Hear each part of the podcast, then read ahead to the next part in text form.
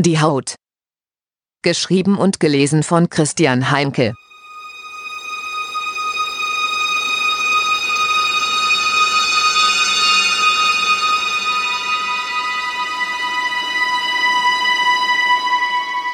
Kapitel 4 Die Göttin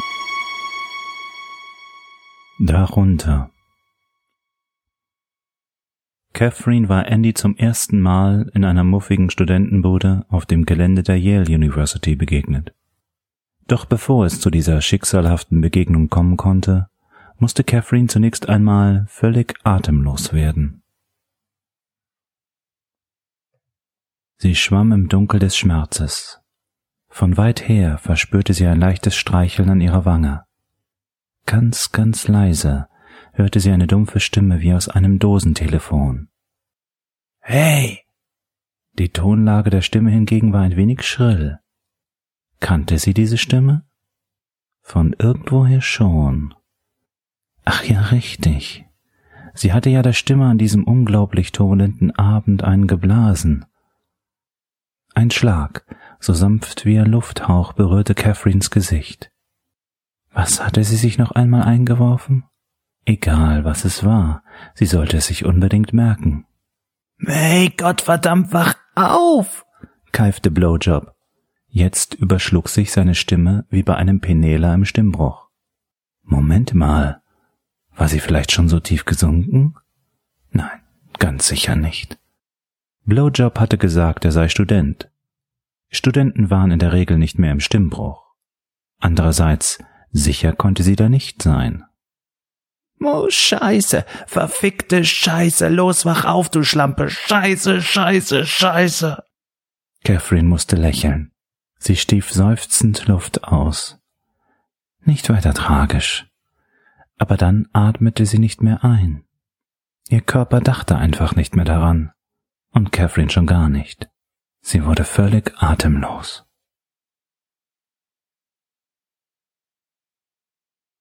Die schlenderte mit Francis über den Campus. Sie hatten sich in der Bibliothek kennengelernt. Dass Francis, genannt Fran, in ihn bereits verliebt war, wusste er nicht.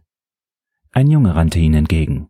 Platz da! rief er und stieß Fran grob beiseite. Hey! schrie Andy wütend. Der Junge beachtete ihn nicht, sondern rannte weiter und verschwand in einem der Studentenhäuser. Na warte! Andy rannte ihm hinterher. Lass doch, Andy! rief Fran. Der Typ muss sich bei dir entschuldigen, rief er zurück. Jahre später, als sie schon längst verheiratet waren, erzählte sie ihm, sie hätte in diesem Moment gespürt, dass sie ihn für eine lange Zeit verlieren würde.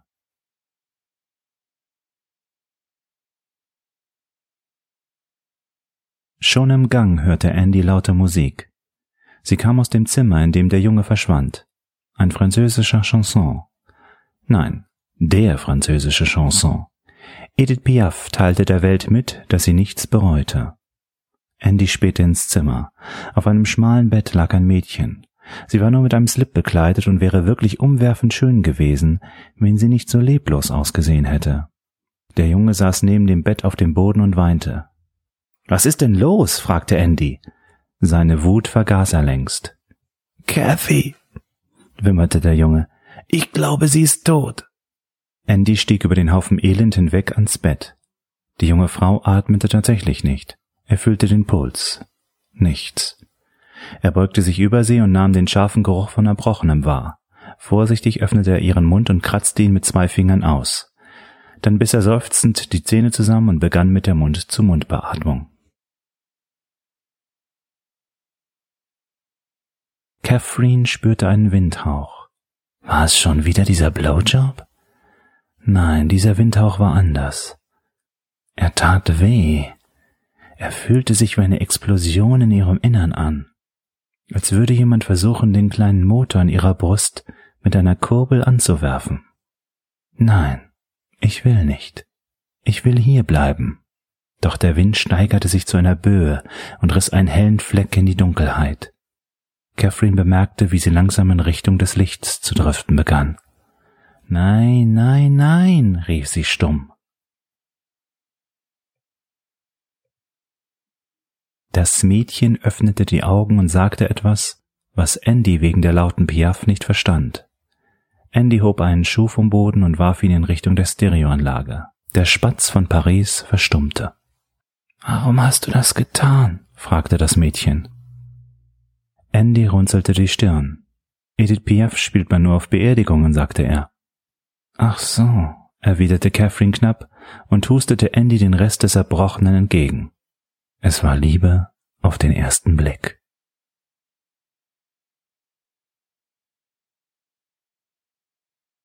Der Schmerz zerbarst auf ihrer Haut. Catherine riss die Augen auf. Vor ihr stand der Killer und hielt einen Streifen Klebeband in der Hand. Ihre Augenbrauenhärchen hafteten daran. Hallo, Catherine, begrüßte er sie. Er stand jetzt so dicht vor ihr, dass sie erkennen konnte, dass seine Maske aus Haut verschiedener Menschen stammen musste. Catherines Augen weiteten sich, als ihr klar wurde, dass er die Haut von mir, Anu und all den anderen trug. Gefällt's dir? Gefällt dir meine Haut? fragte er und rieb sie gegen ihre Wange. Beißender Verwesungsgeruch stieg in Catherines Nase. Sie musste sich zusammenreißen, um sich nicht zu übergeben. Oh meine Göttin. All die Entbehrungen, all die Mühe haben sich gelohnt. Jetzt sind wir hier, zusammen, keuchte er und fuhr mit seinen Händen über ihren nackten Körper. Catherine wollte schreien, doch ihr Mund war noch immer zugeklebt. Ja, die Haut passt so viel besser zu dir. Du hast sie wahrlich verdient, meine Göttin. Was meinte er damit bloß? Sie sah ihn fragend an. Meine Göttin, weißt du's denn wirklich nicht? Was? Was weiß ich nicht? Sein Atem blähte die Maske auf, die blendend weißen Zähne erschienen wieder. Du adelst mich mit der erwiesenen Gnade, mein bescheidenes Geschenk anzunehmen. Catherine verstand immer noch nicht. Du trägst meine Haut, Göttin. Nein, nein. Deine neue Schönheit, dein neues Leben, ohne den Schmerz, das hast du allein mir zu verdanken. Catherine schrie.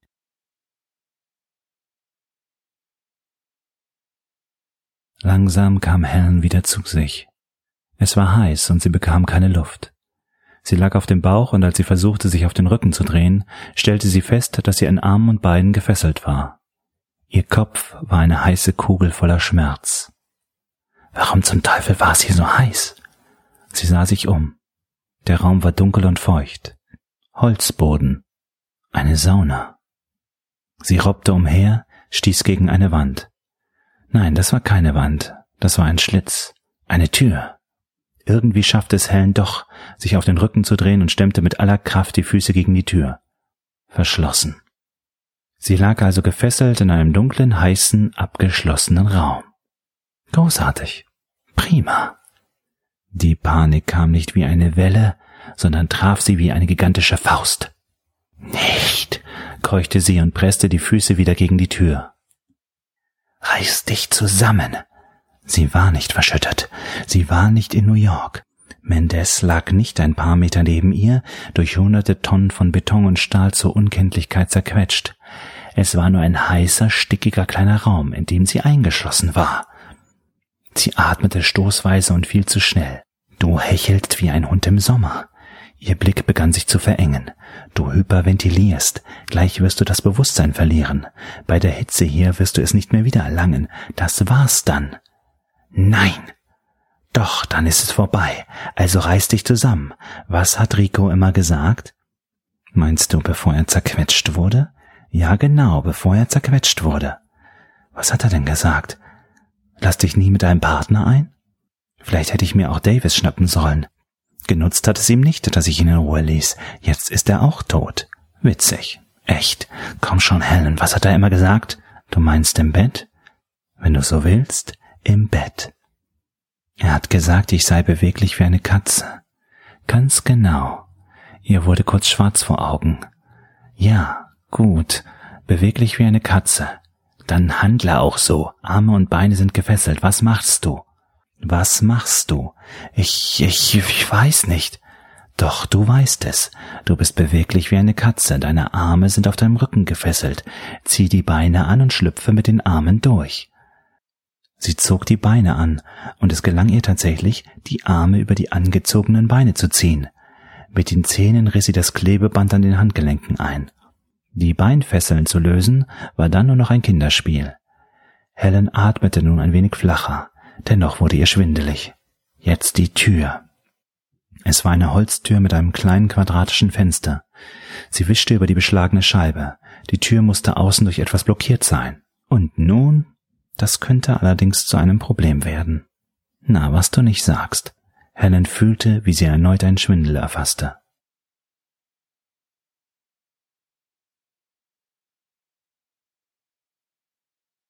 Nachdem Andy Catherines Leben auf einem schmalen fremden Studentenbett gerettet hatte, war nicht viel Zeit vergangen, bis sie den Weg in sein schmales Studentenbett fand. Der Bequemlichkeit halber zogen die beiden jedoch meistens die komfortablere Liegewiese in Catherines Loft vor. Und genau in diesem Bett schreckte Catherine eines Nachts plötzlich auf. Neben ihr lag ihr Lebensretter, der sie anscheinend nicht nur vögelte, weil sie mit ihrer makellosen Hülle Millionen verdiente, sondern sie auch für etwas liebte, das sie eben erst selbst an sich zu entdecken begann. Andy Peterson liebte sie um ihrer selbst willen. Aber das kann nicht sein, oder? Wie kann dieser Andy etwas lieben, was es nicht gibt? fragte sie der Schmerz. War sie wirklich nur eine leere Hülle? Zumindest fühlte es sich so an. Der Schmerz hatte recht. Sie gehörte nur ihm. Der junge Mann neben ihr liebte eine Illusion, mehr nicht. Und habe ich's dir nicht immer gesagt? Catherine begann leise zu weinen. Sag es. Andy drehte sich unruhig im Schlaf um. Catherine biss sich auf die Lippen. Sag es. Du hast recht, hatte sie damals leise weinend geflüstert. Du hattest immer recht.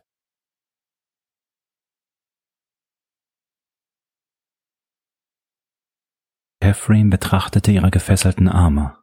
Sie waren immer noch makellos, kaum Leberflecken, keine Pusteln, nur ein ganz dünner Flaum von Haaren. Diese Haut sollte jemand anderem gehören?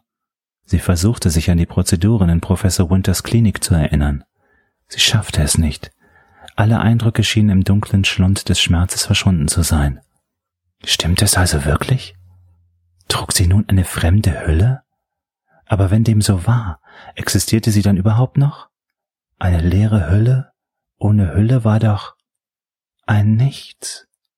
Und dann waren all der Schmerz, all der Tod, all das Morden, das dieser Wahnsinnige angeblich in ihrem Namen verübt hatte, vollkommen umsonst gewesen.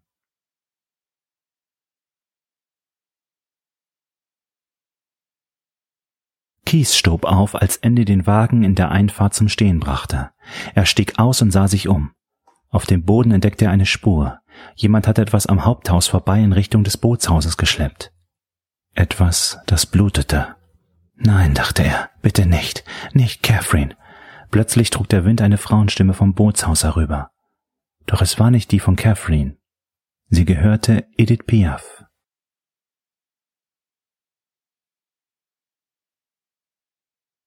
Der Killer schaltete den iPod ein, der in einer kleinen Stereoanlage steckte, und Edith Piaf begann ihr Lied.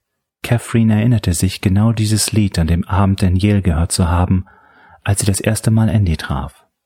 Der Killer wiegte die Hand im Takt der Musik. Dann wandte er sich Catherine zu. Eine gute Wahl, meine Göttin. Woher wusste er von dem Chanson? Dann fiel es ihr wieder ein. In irgendeinem ihrer frühen Interviews hatte sie einmal erwähnt, dass es ihr Lieblingslied war. Dieser Verrückte glaubte offensichtlich alles von ihr zu wissen, doch das tat er nicht. Sie sah auf ihren nackten Körper hinab und begann zu lachen. Der Killer hielt inne, drehte sich zu ihr und sah sie verblüfft an. Was ist so lustig, meine Göttin? fragte er. Sie schüttelte den Kopf. Sie konnte einfach nicht mehr aufhören zu lachen. Der Killer straffte die Schultern, er wirkte plötzlich größer, selbstbewusster und bösartiger. Hör auf! Hör sofort auf damit! schrie er. Catherine lachte und lachte. Halt's Maul! Er schlug sie heftig ins Gesicht und als ob er plötzlich Angst vor seinem eigenen Mut bekam, duckte er sich. Er sah auf einmal ganz anders aus, verängstigt und unterwürfig. Verzeiht, meine Göttin, flüsterte der Unterwürfige. Ich verstehe. Ihr wollt mich nur prüfen. Ihr wollt sehen, ob ich meinen Zorn im Zaum halten kann. Vergebt mir. Ich bin keine Göttin, erklärte Catherine ruhig. Er wandte sich ab, als bereiteten ihm Catherines Worte physischen Schmerz. Bitte, sprecht nicht so, flehte er. Sie sah ihn an. Verstehen Sie denn nicht? Ich bin ein Nichts. Sie haben das alles für ein Nichts getan. Sprecht nicht so, schrie er wieder. Aber es ist die Wahrheit. Ich bin ein Nichts. Selbst meine Haut ist nicht mehr meine eigene. Der Selbstbewusste kicherte. Aber darum geht es doch, Schätzchen. Zuerst hatte ich auch nicht verstanden, warum Winter mir meine Haut nahm und sie dir gab. Aber schließlich habe ich es begriffen. Er wartete auf ihre Reaktion. Komm schon, Schätzchen. Frag mich, was ich begriffen habe. Noch bevor Catherine den Mund öffnen konnte, beantwortete der Unterwürfige die Frage des Selbstbewussten. Es geht um Erneuerung. Der Selbstbewusste nickte und betonte genussvoll die Silben. Erneuerung. Der Übergang in einen neuen Zustand. Verstehst du, Schätzchen? Ich war meiner Haut nicht würdig. Nur eine Göttin war es. Ich bin keine Still, schrie der Selbstbewusste und schlug Catherine wieder ins Gesicht. Du bist eine Göttin, du weißt es nur noch nicht. Wie meinen Sie das? Der Selbstbewusste machte eine Geste, die bedeuten sollte, pass auf. Er hob etwas vom Boden auf. Catherine erkannte, dass es ein Benzinkanister war. Erneuerung, verkündete der Unterwürfige schüchtern. Avec mes souvenirs je l'allume le feu, schmetterte Edith Piaf zum x-ten Mal. Mit meinen Erinnerungen habe ich das Feuer entzündet übersetzte Catherine in Gedanken. Ja, sie verstand. Sie verstand nur zu gut.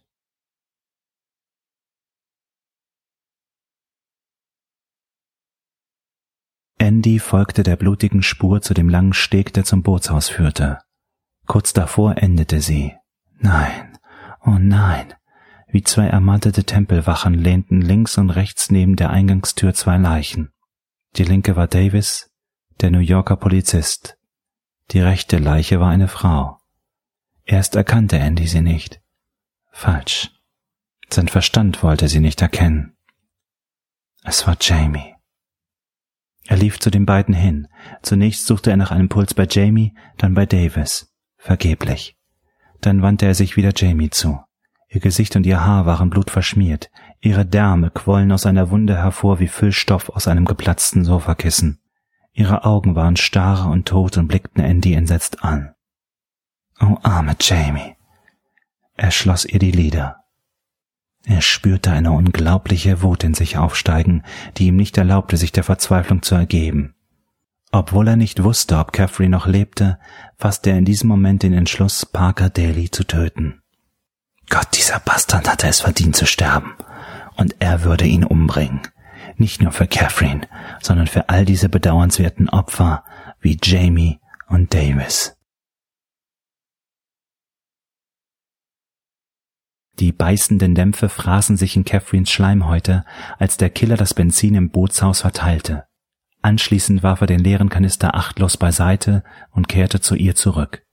Er baute sich vor ihr auf und sein Blick fixierte sie. Dann begann er sich ganz langsam die Maske vom Kopf zu ziehen. Nur noch ein kleines Stück, dann würde sie endlich sein Gesicht sehen. Sie hielt die Luft an und für einen Bruchteil der Sekunde schloss sie die Augen. Als sie sie wieder öffnete, blickte sie in ein anziehendes Männergesicht, eine glatte, ebenmäßige Haut mit einem südländischen Teint, blaue kalte Augen, gerade Nase, hübsches Kinn, perfekte Zähne, dunkles Haar. Catherine hatte ein verunstaltetes Gesicht erwartet, doch dieser Mann sah sehr gut aus. Sie fing an zu weinen. Aber, aber, sagte der Killer. Und es klang, als tröstete er ein kleines Kind. Warum weint die Göttin? Sie sind schön, schluchzte sie. Wieso dann? Wenn sie so schön sind, warum? Warum? Ihre Stimme versagte. Er nahm eine ihrer Tränen auf einen Finger und leckte sie dann genüsslich ab. Muss ich das gerade dir beantworten? Du müsstest erkennen können, wie ich wirklich bin. Sie blinzelte und sah ihm in die Augen. Auch wenn seine Hülle so makellos wie die ihre war, konnte Catherine für einen kurzen Augenblick seine wahre Gestalt hinter dieser schmucken Fassade erfassen. Nichts mehr war glatt und ebenmäßig, sondern zerfurcht, eitrig und mit verbrannten Schweren und Bullen übersät. Und plötzlich wirkte nichts mehr an ihm echt. Kein Teil seines perfekten Gesichts passte zu dem anderen. Seine Schönheit zerfloss wie heißes Wachs.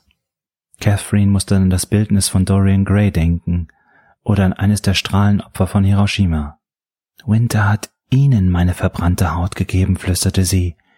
Deshalb fand man meine DNA am Tatort. Ganz genau. Doch Professor Winter war großzügig. Nachdem meine Haut bei dir so gut funktionierte, wendete er dasselbe Verfahren nochmals an, um deine alte Haut wieder auf Vordermann zu bringen. Er grinste und fragte, so, können wir denn jetzt weitermachen? Catherine antwortete nicht. Ich nehme an, dein Schweigen ist als ein Ja zu verstehen. Er hob die Hautmaske und streifte sie langsam über Catherines Gesicht. Nicht, bitte nicht. Catherines Magen krampfte sich zusammen. Obwohl sie glaubte, die Benzindämpfe hätten ihren Geruchssinn betäubt, roch sie den süßlichen und warmen Gestank der Maske genau, und er war nicht zu ertragen.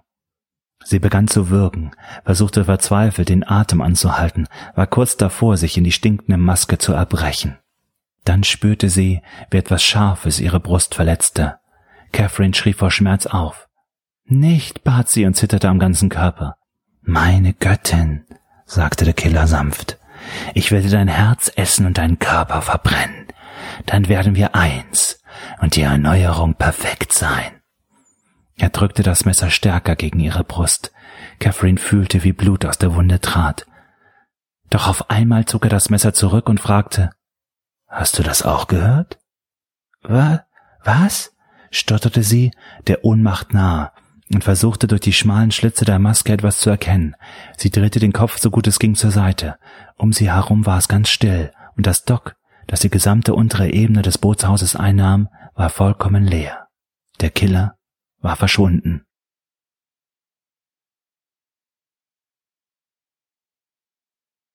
Eine Außentreppe auf der Seeseite des Bootshauses führte hinauf in den ersten Stock zum Wellnessbereich. Dort befand sich ein Badezimmer mit Jacuzzi, Whirlpool und finnischer Sauna. Die Tür zur Sauna war mit einem Stuhl blockiert. Andy wollte ihn gerade wegschieben, als er plötzlich von drinnen ein Hämmern vernahm. Vor Schreck fuhr er zusammen und suchte mit einem schnellen Blick den Raum nach einer möglichen Waffe ab, fand jedoch nichts. Verdammt, lassen Sie mich da raus, rief eine hohe Stimme. Helen? Andy trat den verkeilten Stuhl beiseite. Die Saunatür flog auf und Helen ihm in die Arme. Sie verloren das Gleichgewicht und stürzten zu Boden. Alles in Ordnung? fragte Andy. Geht so, antwortete Helen, die mit ihrem Kopf auf seinem Bauch lag. Sie war verschwitzt, ihre Kleidung feucht. Haben Sie Davis gesehen? fragte sie.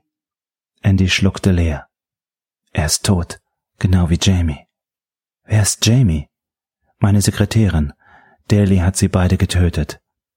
Helen schloss die Augen und fluchte auf Italienisch. Dann rollte sie sich von ihm herunter und versuchte aufzustehen. Sie taumelte leicht, atmete tief durch und zwang sich zur Ruhe. Was ist mit Miss Williams? Wo ist sie? fragte sie leise. Ich weiß nicht. Vermutlich unten im Dock. In Ordnung. Ich brauche eine Waffe. Helen sah sich um und erstarrte plötzlich. Von der kleinen Stiege, die zum Dock hinabführte, ertönte ein Knarren. Helen und Andy sahen sich an.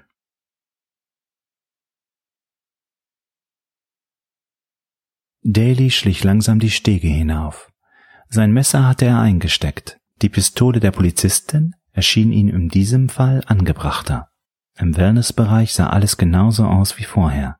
Der Stuhl blockierte immer noch die Tür zur Sauna. Mit gezogener Waffe lugte Daly durch das Fenster hinein. Die Polizistin lag reglos am Boden. Vielleicht war sie sogar tot. Er würde sich später um sie kümmern. Wahrscheinlich hatte sie versucht, sich zu befreien. Der Stuhl war ein wenig verschoben. Daly verkeilte ihn wieder richtig. Naja, sie schaffte es auf jeden Fall, nicht rauszukommen. Das musste das Geräusch gewesen sein, welches er hörte. Der Aufprall ihres Körpers auf den Holzboden, als sie umfiel. Aber warum hatte er dann ein solch komisches Gefühl? Andy stand auf der Außentreppe, drückte sich an die Wand und lauschte. Jetzt musste Daly vor der Saunatür sein. Komm schon, Helen, komm, flehte Andy sie in Gedanken an doch er hörte nichts außer einem seltsamen Geräusch. Er brauchte einen Augenblick, bis er begriff, was es war. Holz wurde kurz über den Keramikplatten des Badezimmerbodens gezogen. Verdammt, der Stuhl, dachte Andy. Das war es. Daly hatte den Stuhl wieder unter den Türgriff geklemmt. Deswegen konnte Helen die Saunatür nicht aufstoßen und das Schwein überraschen. Andy spannte die Muskeln und stürmte ins Badezimmer. Doch noch bevor er sich auf Daly stürzen konnte, hob dieser die Waffe und schoss.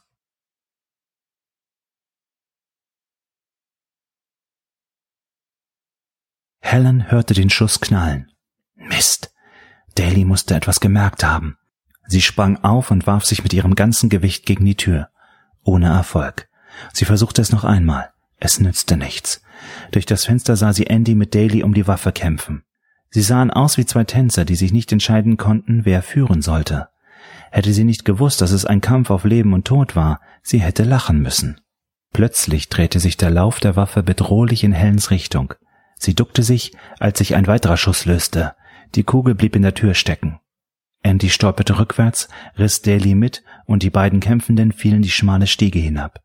Helen warf sich erneut gegen die Tür, doch sie gab auch dieses Mal nicht nach. Das Fenster fiel er ein. Mit dem Ellbogen schlug sie dagegen. Das dicke Glas splitterte erst nach dem dritten Schlag. Helen stellte sich auf die Zehenspitzen, griff aus dem Fenster und begann an dem Stuhl zu rütteln, dessen Lehne sie gerade noch erreichen konnte. Nun beweg dich, du Scheißding, fluchte sie. Wie lange würde sich Andy wohl gegen den Killer wehren können? Scheiße, er ist bestimmt schon tot. Wie in einem Albtraum nahm Catherine wahr, wie Andy und Daly kämpfend die Stiege herunterstürzten.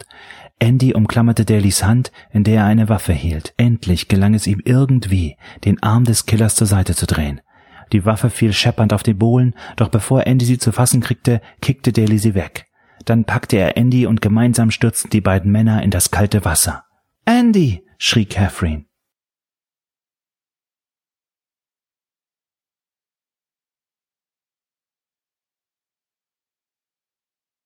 jenseits.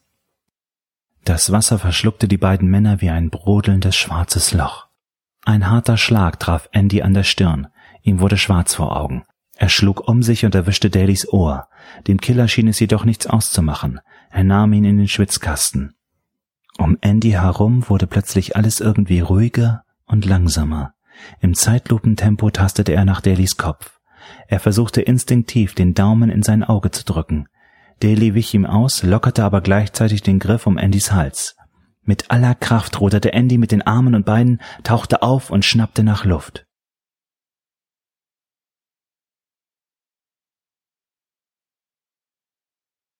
Endlich schaffte es Helen, den Stuhl unter der Klinke wegzuschieben und die Tür aufzustoßen. Ganz außer Atem lehnte sie sich kurz gegen den Türrahmen und sog die kühle Luft ein. Dann stolperte sie hastig die Stiege zum Dock hinunter. Dort angelangt, erstarrte sie einen Moment lang, als sie Catherine mit der Maske auf dem Gesicht nackt und an Ketten hängend sah. Im Becken des Docks kämpften Andy und Daly. Andy sah die Hülle suchend an, dann wurde er von Daly wieder unter Wasser gedrückt. Dieser Seelenklempner scheint zäher zu sein als erwartet. Trotzdem schafft er es allein nicht, dachte Helen. Dann fiel er ein, dass sie eine Waffe brauchte, wenn sie ihm wirklich helfen wollte. Tun Sie doch was, hörte sie Catherine verzweifelt schreien. Helen blickte sie kurz an, dann rannte sie die Stege wieder hinauf. Nein, rief Catherine ihr nach. Helen stolperte zu Davis Leichnam. Sie zwang sich, ihm nicht ins Gesicht zu sehen. Bitte, lass diesen Wichser Daly einen einzigen Fehler begangen haben, betete sie und schob Davis Hosenbein hinauf.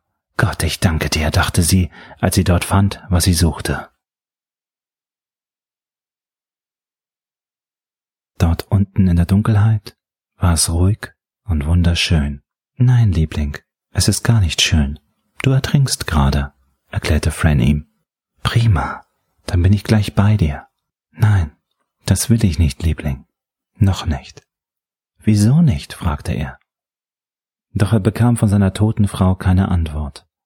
Stattdessen spürte er einen scharfen Schmerz, der augenblicklich den Frieden und die Dunkelheit zerriss. Andy ertastete ein Messer in der Schulter. Auf einmal wurde alles wieder ganz klar. Er holte aus, schlug Daly ins Gesicht, schwamm so schnell wie es nur ging an die Oberfläche.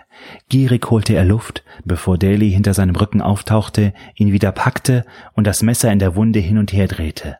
Andy schrie vor Schmerz auf und glaubte trotzdem plötzlich Catherines Umarmung zu spüren, ihren Duft zu schmecken. Er fragte sich, wie es möglich war.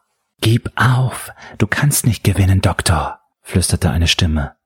Gehörte sie Daly oder Catherine? Er wusste es nicht. Verzweifelt schlug er um sich, bekam einen Arm zu fassen. Catherines Arm. Ja, es war ihr Arm, ihre Haut. So fühlte sich nur ihre Haut an. Er konnte sich noch ganz genau erinnern. Kathy, murmelte er und sein Widerstand ließ nach. Die Hand, die seinem Kopf unter Wasser drückte, es war Catherines Hand, es war ihre Haut. Du irrst dich, Liebster. Nein, Fran, diesmal irre ich mich nicht. Doch, du irrst dich. Es ist ihre Haut, Fran, es ist die Haut, die Haut. Fran? Fran schwieg wieder. Stattdessen rief jemand über ihm, Ich bin ein Gott. Nun bin ich deiner würdig, Göttin.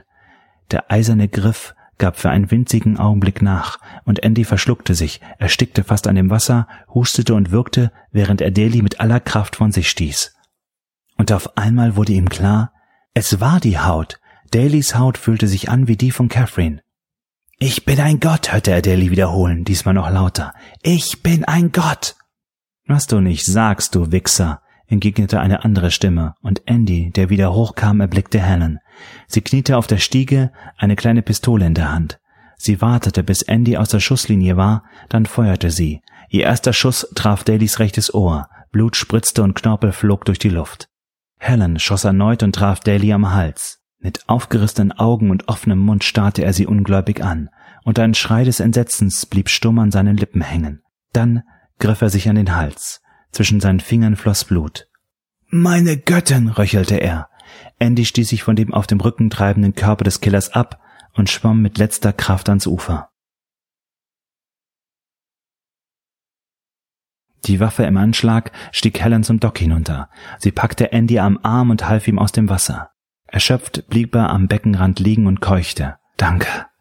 Sie nickte und reichte ihm die Hand. Schwankend stand er auf und schleppte sich zu Catherine. Helen folgte ihm.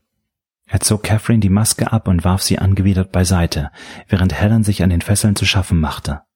Catherine schluchzte hysterisch und fiel ihm schließlich kraftlos in die Arme. Helen zog die Jacke aus und legte sie ihr um die Schultern. Catherines nackter Körper wurde von einem Krampf geschüttelt. Sie schluchzte noch lauter. Bringen Sie sie weg, Andy, sagte Helen. Ich schaue mich. Sie wurde von einem Krächzen unterbrochen und fuhr herum. Nur einen Schritt von ihr entfernt stand Daly. Später fragte sich Helen, wie er es aus dem Wasser geschafft und wo er die Handfackel gefunden hatte.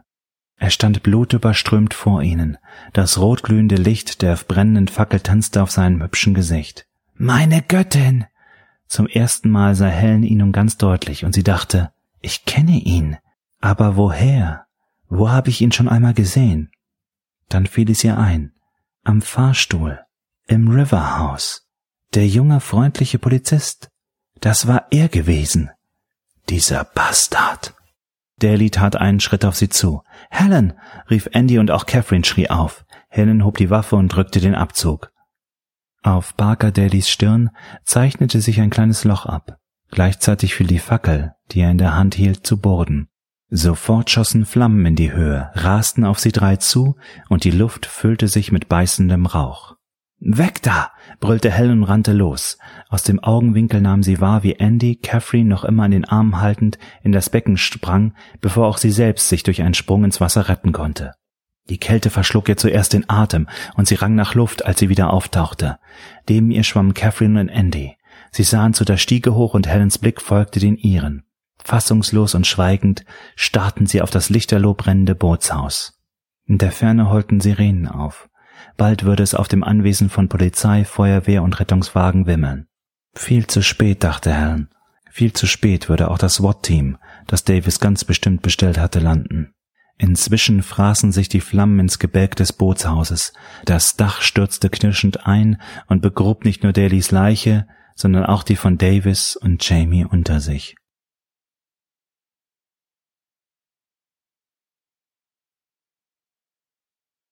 Der Arlington-Friedhof war für gewöhnlich früh morgens ein friedlicherer Ort. Nebel verhüllte die Senke.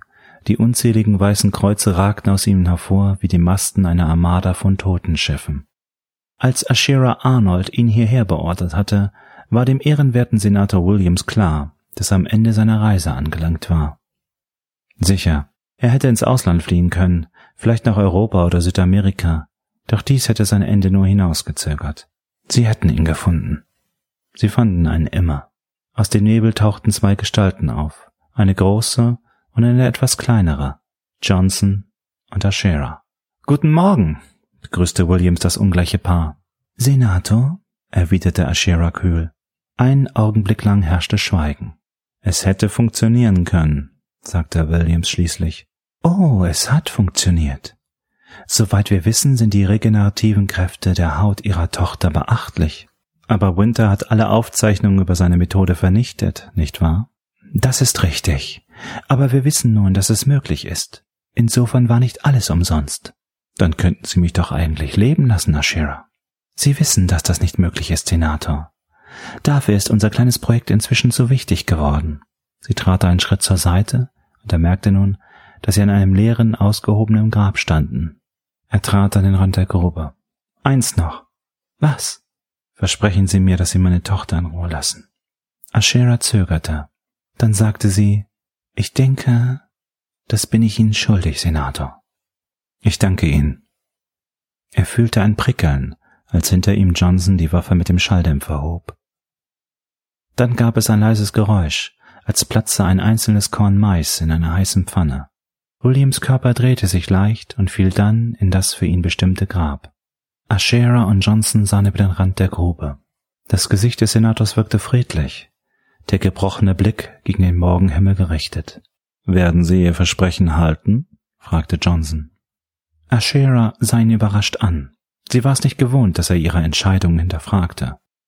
Winters Arbeit ist für uns verloren, aber es gibt mittlerweile eine interessante Option zu seinen Forschungen. Sollte diese allerdings nicht die gewünschten Ergebnisse erzielen, werde ich mein Versprechen dem Senator gegenüber nicht halten können. Verstehe, sagte Johnson. Es klang vorwurfsvoll.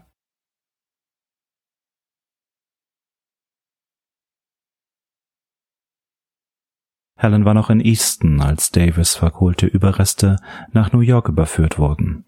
Phillips bot ihr an, den Kondolenzbesuch bei Davis Witwe zu übernehmen. Doch Helen bestand darauf, dies selbst zu tun. Es war ein trauriger Gang.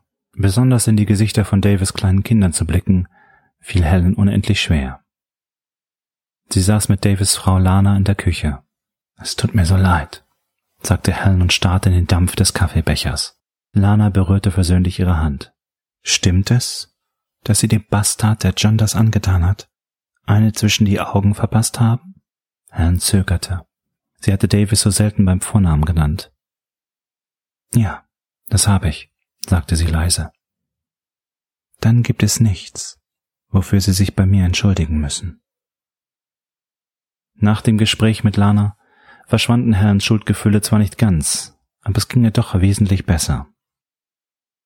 An anderer Stelle kam sie allerdings nicht weiter. Sie versuchte herauszufinden, wer diese Ashera Arnold war und für welche Behörde sie arbeitete. Phillips bekam von ihren Ermittlungen Wind und bot an, sie dabei zu unterstützen. Nach ungefähr einer Woche rief er sie zu sich ins Büro. Seine Miene war ernst. Was ist? fragte Helen und setzte sich auf den Stuhl, den er ihr mit knapper Geste anbot. Die Nachforschungen werden ab sofort eingestellt, sagte er. Was? Helen sprang auf. Warum? Phillips forderte sie auf, sich wieder zu setzen. Ich habe mich ein bisschen umgehört und ein paar Gefallen bei einigen einflussreichen Freunden eingefordert. Doch sobald der Name Ashira Arnold ins Spiel kam, wurde mir von diesen Freunden bedeutet, dass ich uns beide in sehr, sehr ernsthafte Schwierigkeiten bringen würde, wenn ich weiter versuchen sollte, gegen die Arnold zu ermitteln. Wer immer sie ist und für wen sie auch immer arbeitet, ihre Position liegt jenseits aller Jurisdiktion. Aber das kann doch nicht sein, Phil. Ich meine, dies ist immer noch Amerika, oder? Glaub mir, Herr, das habe ich mir auch gesagt, entgegnete Phil. Doch offenbar gilt das nicht für diese Ashira Arnold. Herrn seufzte. Es fehlen mir zu viele Antworten. Wer war dieser Daly wirklich? Wieso benutzte Winter gerade seine Haut? Phil sah sie lange an. Vergiss es, Herrn. Du hast den Catwalk-Killer zur Strecke gebracht. Das muss dir genügen. Muss es das? fragte Helen bitter. Der Chief antwortete nicht. Er wandte sich ab. Das Gespräch war beendet, das Geheimnis und Ashera noch immer nicht gelüftet. Helen hatte das Gefühl, dass vor ihr eine Kurve lag und sie nicht wusste, was sich dahinter verbarg, Doch sie wusste, sie würde diese Kurve nehmen und in Erfahrung bringen, was hinter dieser ganzen Sache steckte, egal wie der Chief darüber dachte. Sie verließ Philipps Büro und lief den Gang entlang in die Richtung der Aufzüge. Wollen Sie mit? fragte ein Mann, als einer der Aufzüge anhielt und die Tür sich öffnete. In Gedanken vertieft trat Helen ein, ohne ihm zu antworten, und bevor sie wieder herausspringen konnte, schlossen sich die Türen und der Aufzug fuhr los. Helen nahm die Bewegung wahr. Sie hielt den Atem an, wartete darauf, dass jeden Augenblick Panik in ihr aufsteigen würde. Doch es geschah nichts. Der Mann sah sie an. Ja? fragte sie ihn. Nichts. Sie haben nur so ein schönes Lächeln. Verwundert blickte sie in die messingfarbene Wandverkleidung, in der sich ihr Gesicht spiegelte. Sie lächelte wirklich. Sie konnte sich nicht erinnern, wann ihr Gesicht zum letzten Mal diesen Ausdruck hatte. Dann erinnerte sie sich. Damals, als sie mit Davis nach Easton fuhr. Die Erinnerung stimmte sie seltsamerweise nicht traurig, sondern erfüllte sie mit einem angenehmen Gefühl. Mach's gut, Davis, sagte sie leise, als sie aus dem Fahrstuhl stieg und das Foyer durchschritt. Sie trug ihre Schultern gerade, als ob Tonnen von Angst von ihnen gefallen wären.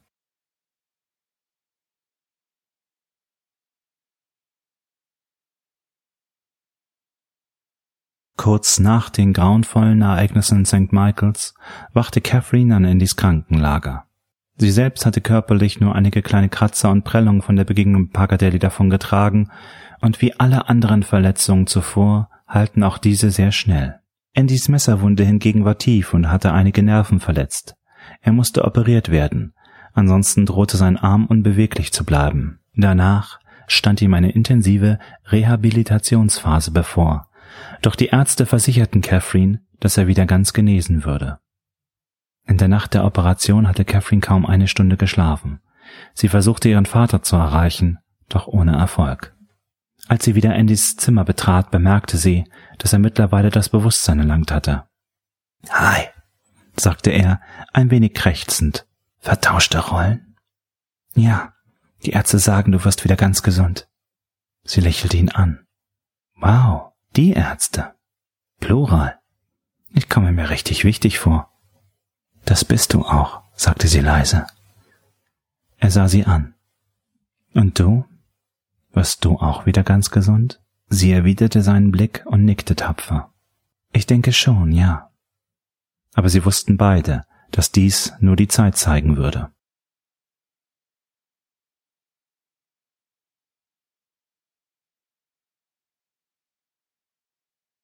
Als der Schmerz sie wieder rief, war Catherine nicht zum Lächeln zumute. Ich hatte mich schon gefragt, ob du je wiederkommst, begrüßte sie ihn.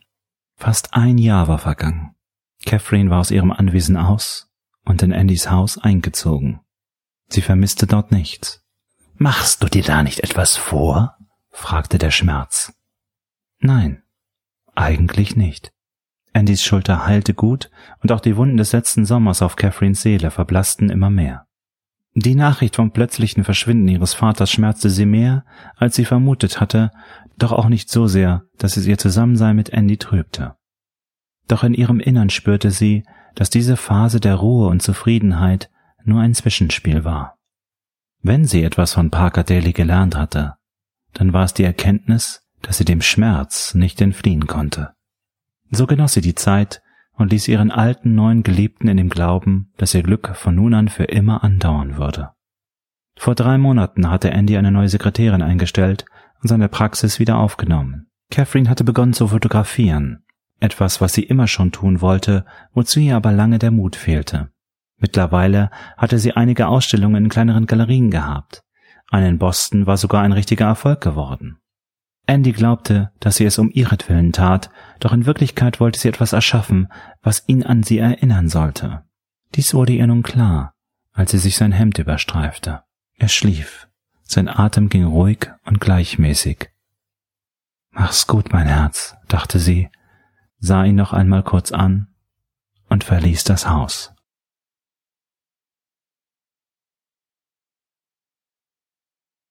Es war mehr aus Vergesslichkeit und Trägheit geschehen.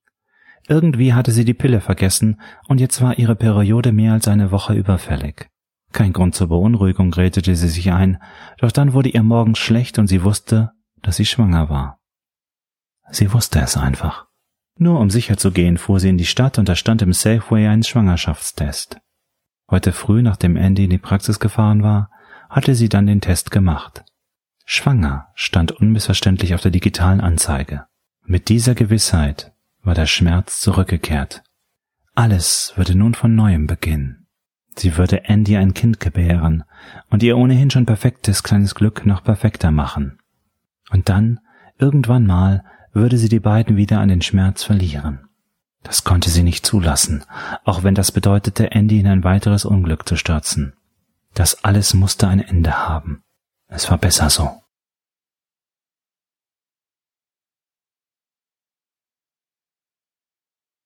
Er drehte sich herum und tastete nach ihr. Doch ihre Seite des Bettes war leer. Kath? murmelte er leise. Kath? rief er ein wenig lauter. Er setzte sich auf. Einen Moment lang glaubte er noch, alles sei in Ordnung. Sie holte sich bestimmt nur ein Glas Wasser. War ihr in den letzten Tagen nicht ein wenig übel gewesen?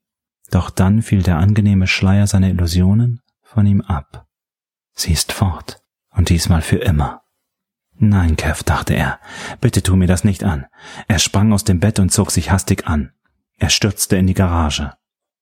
Die Vanity war da, stand auf dem gleichen Platz wie immer. Er hatte im letzten Monat begonnen, das Boot wieder flott zu machen. Er und Kev hatten vor, in den nächsten Wochen eine kleine Fahrt hinaus in die Bay zu machen. Aber wenn Catherine es Fran nicht gleich tat und mit der Vanity allein in die Bucht hinausfuhr, wo war sie dann? Er sprang in den Wagen und raste los.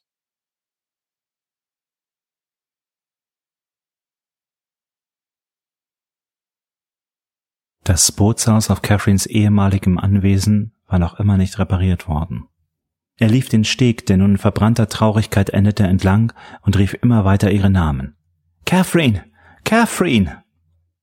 Etwas Weißes, halbdurchsichtiges wehte ihm entgegen. Ein Schleier? Eine Erscheinung? Der Geist seiner toten Frau? Fast erwartete er, dass es ihm durch die Finger gleiten würde wie Nebel, als er die Hand danach ausstreckte. Sei nicht albern. Er bekam es zu fassen. Es war sein Hemd. Er roch daran. Es duftete nach Parfum. Doch nicht nach Friends Parfum. Catherine! rief er in die Bay hinaus. Nein, das konnte nicht sein. Er konnte nicht schon wieder eine Frau in das Wasser verlieren. Catherine! schrie er wieder von Sinnen. Im Lauf schlüpfte er stolpernd aus den Schuhen, stürzte beinahe, lief auf den Steg und sprang dann ins Wasser. Catherine! Er schwamm einige Minuten umher. Dann fühlte er, wie er der Kälte des Wassers Tribut zollte. Noch ein paar Mal rief er ihren Namen, dann schwamm er widerstrebend an Land. Er kroch ans Ufer, vergrub seine Hände im feuchten Sand. Er heulte und schluchzte. Eine Welle überspülte ihn und er kroch weiter das Ufer hinauf. Dort fand er sie. Sie saß in ihrem Nachthemd im Sand. Das Hemd war feucht, ihre Haare noch nass, als war sie bereits im Wasser gewesen. Er kroch zu ihr. Kev! flüsterte er. Sie sah ihn nicht an, sondern versteckte ihr Gesicht hinter ihren angezogenen Knien. Cav, sagte er wieder. Dann war er bei ihr und berührte sie vorsichtig. Sie zuckte zurück, als fürchtete sie seine Wut. Doch er war nicht wütend. Er war nur unendlich froh, dass sie ihn nicht zurückgelassen hatte. Plötzlich klammerte sie sich an ihn, als wäre sie wirklich im Begriff zu ertrinken, aber vielleicht war das ja auch der Fall. Es tut mir leid, flüsterte sie. Er sagte nichts, hielt sie nur fest. Sie ist geblieben, dachte er. Gott, ich danke dir, dass sie geblieben ist. Sie hielten einander und schwiegen. Vielleicht ist dies hier die Antwort, überlegte Catherine. Sie würde wohl nie in der Lage sein, dem Schmerz für immer zu entkommen. Aber gemeinsam mit Andy und ihrem noch ungeborenen Kind war es vielleicht möglich, sich mit dem Schmerz zu arrangieren. In diesem Augenblick, in dieser Nacht, hier am Strand, sprach jedenfalls alles für diese Möglichkeit. Möglichkeit. Ein gutes Wort. Sie betrachtete es von allen Seiten, ließ es in Gedanken umherrollen wie eine hübsche Murmel. Es versprach Hoffnung. Mehr brauchte sie nicht.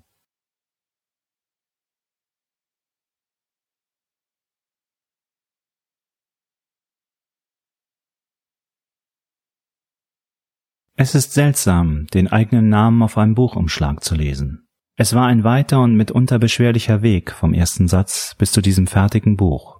Und wie bei jedem weiten und beschwerlichen Weg, so war auch dieser hier nur möglich, da ein paar Menschen an mich glaubten und mich begleitet haben. Da sind zunächst Holger Bösmann und Morten Kannsteiner zu nennen, die mich auf die Idee brachten, aus einem unfertigen Text etwas zu machen, was ich später zum ersten deutschen Podcast-Thriller mauserte.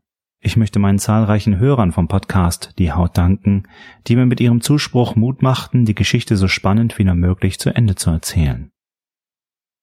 Dank gilt auch meinen tapferen Erstlesern Esther Schumacher, Philipp Müller, Nadine Bartholomy, Lars Kaufmann, Ralf Reiner und Liane Spatz sowie Ines Haag, Thomas Würstlein und Marisa Manzin. Thank you guys. Meinem Verlag danke ich für das Vertrauen und den Mut, mir und meiner kleinen Geschichte eine Chance zu geben. Unter meiner Kunstfertigkeit meiner Lektorin Dr. Katharina Graf Mullis ist es zu verdanken, dass sich diese kleine Geschichte wie ein richtiger Roman liest. Dir, Caroline, danke ich, dass du mich auch dann noch magst, wenn ich nur von Serienkillern und schicken Telefonen erzähle. Danke. Christian Heinke Bochum, Februar 2008 Vielen Dank fürs Zuhören. Möchten Sie den Autoren unterstützen? Dann kaufen Sie doch sein neues Buch Das Mal. Teil 1 jetzt für nur 99 Cent als exklusives E-Book bei Amazon erhältlich. Weitere Informationen zu Die Haut und seinen Autoren Christian Heinke finden Sie unter heinkedigital.com oder folgen Sie dem Autoren auf Twitter at heinkedigital oder besuchen Sie seine Facebook-Seite facebook.com slash heinkedigital.